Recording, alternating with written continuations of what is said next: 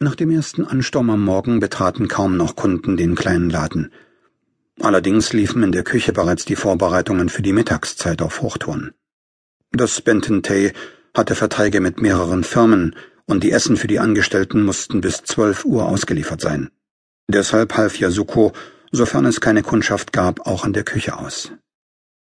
Mit ihr arbeiteten vier Personen im Benton Tay. Geschäftsführer war Herr Yon Asawa. Seine Frau Saoko bereitete die Speisen zu. Für die Auslieferung zuständig war die Teilzeitkraft Kaneko, während Yasuko die laufende Kundschaft bediente. Bevor sie diese Stelle angenommen hatte, war sie in einem Nachtclub in Kinchicho beschäftigt gewesen. Herr Yon Asawa hatte regelmäßig dort verkehrt, und Saoko war die Mama San, die Chefin gewesen.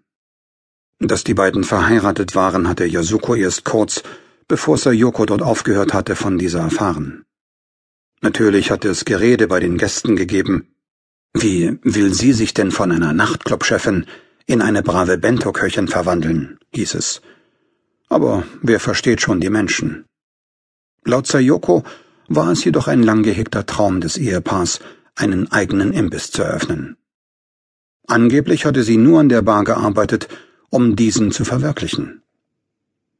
Nach der Eröffnung des Bententei schaute Yasuko regelmäßig vorbei, um zu sehen, wie das Geschäft lief.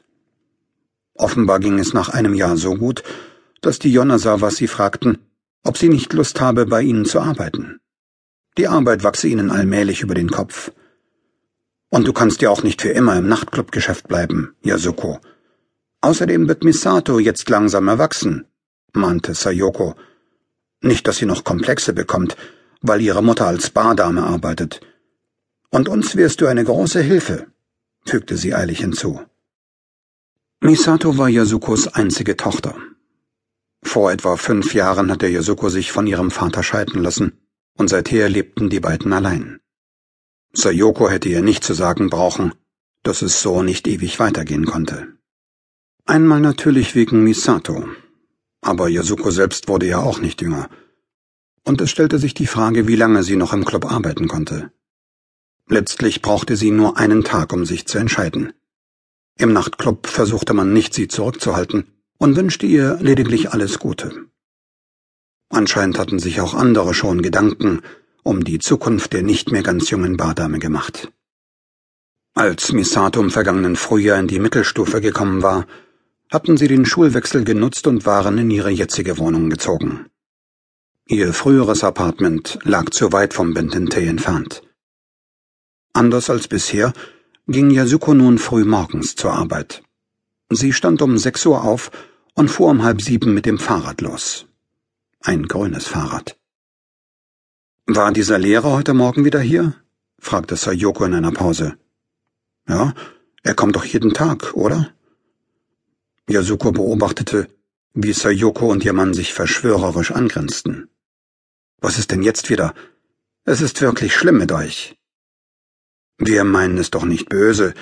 Wir sind nur neulich drauf gekommen, dass dieser Lehrer wahrscheinlich in dich verknallt ist. Wie bitte? Ihre Teeschale in der Hand ließ Yasuko sich im Stuhl zurücksinken. Du hattest doch gestern frei. Und was war?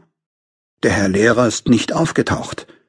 Findest du es nicht komisch, dass er ausgerechnet an deinem freien Tag wegbleibt wo er doch sonst immer kommt?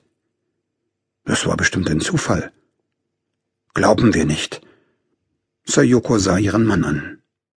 Yon Asawa nickte lachend. Sie sagt, das geht schon eine ganze Weile so. Wenn du frei hast, kommt er nicht. Bisher habe ich es auch nicht geglaubt, aber gestern hat sie mich überzeugt. Außer an Feiertagen habe ich doch ganz unregelmäßig frei, an keinem bestimmten Wochentag. Umso verdächtiger, er wohnt doch direkt neben dir. Wahrscheinlich beobachtet er, wann du zur Arbeit gehst und kriegt raus, ob du frei hast. Aber ich habe ihn noch nie getroffen, wenn ich aus dem Haus gegangen bin. Vielleicht beobachtet er dich von irgendwoher. Durchs Fenster vielleicht. Ich glaube nicht, dass er mich vom Fenster aus sehen kann. Ist doch auch egal. Wenn er Interesse hat, wird er schon irgendwann etwas sagen. Jedenfalls haben wir dir einen Stammkunden zu verdanken, Yasuko.